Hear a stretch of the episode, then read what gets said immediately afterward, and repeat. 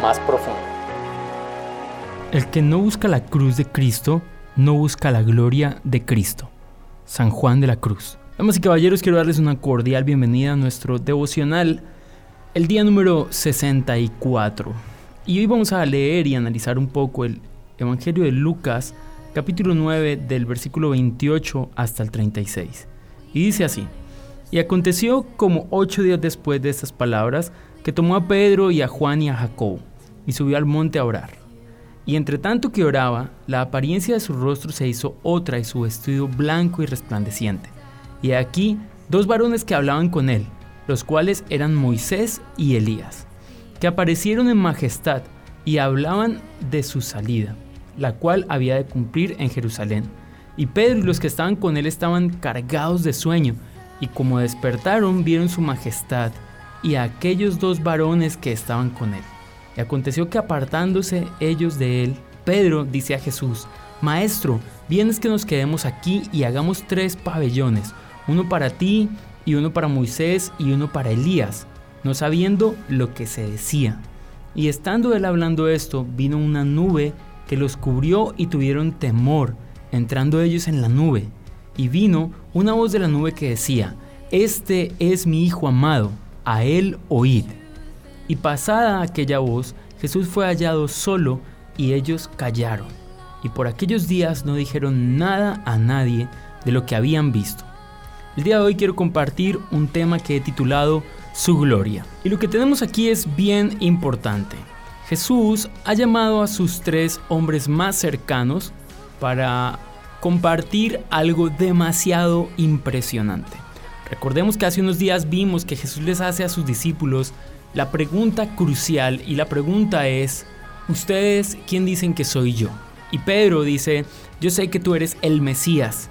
El día de ayer vimos que Jesús les explica qué es ser el Mesías y entonces les dice que el Mesías va a sufrir, va a padecer y que si ellos quieren andar con Jesús, si ellos quieren ser como Jesús, tienen que abrazar el sufrimiento y abrazar la cruz.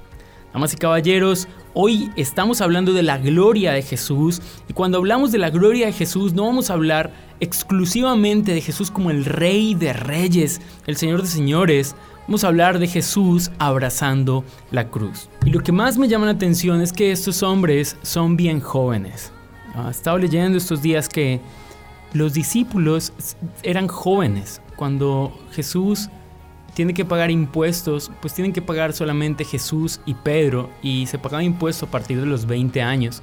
Eso quiere decir que posiblemente, y muchos teólogos concuerdan en esto, posiblemente los discípulos eran hombres entre 16 y 20 años. Sé que la imagen de la última cena pinta un montón de ancianos y respeto a los ancianos, pero al parecer los hombres que seguían a Jesús no eran tan adultos ni tan ancianos como siempre nos lo enseñaron. Esto me suena muy interesante, pero es solamente un dato interesante. Continuemos, el tema es la transfiguración. Son hombres normales, comunes y corrientes, pero ahorita tienen la oportunidad de ver a Jesús en un escenario completamente diferente. Con Moisés, que es el hombre más respetado o uno de los hombres más respetados en el Antiguo Testamento y de hecho en esta cultura, en este momento donde está Jesús, porque es quien liberó al pueblo de Israel de Egipto, o más bien a quien Dios usó para liberarlos y a quien Dios usó para entregarle la ley al pueblo de Israel. Por lo tanto, Moisés lo valoran y lo quieren muchísimo, pero también con Elías, conocido como el mayor de los profetas. ¿Y qué abre todo esto? La verdad es que quiero decirte que una de las cosas que estoy meditando es que una de las oportunidades que tienen estos hombres de ver la gloria de Jesús, de ver a Jesús en otra de sus grandes facetas, es cuando confiesan a Jesús como su Mesías, como su Salvador. Es allí cuando ellos pueden ver la gloria de Dios. Y me llama esto la atención. Creo que nosotros en muchas ocasiones no hemos visto la gloria de Dios porque no le hemos confesado como nuestro Señor. Pero hay otro detalle aquí interesante. Bueno, dos, voy a resaltar uno primero. Y es que los hombres estaban muy adormecidos. Tú y yo nos hemos perdido muchas cosas por tener demasiado sueño, no sueños, sino sueño, por estar adormecidos por muchas cosas en nuestra mente. Pero lo segundo que quiero resaltar es que decir aceptar a Jesús como el Señor no es simplemente unas palabras, oh Jesús te acepto como mi Señor. No sé si lo notas, pero el día anterior, ayer, dijimos, Jesús les dijo, el que quiera seguir en pos de mí tiene que tomar su cruz todos los días.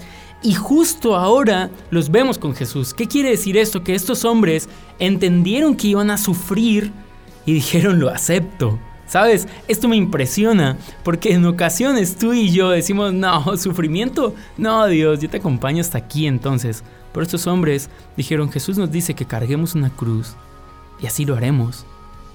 Y días después ven a Jesús en toda su gloria. ¿Sabes? Si quieres ver a Jesús en toda su gloria, carguemos la cruz. Dios te bendiga y que estés bien. Chao pues.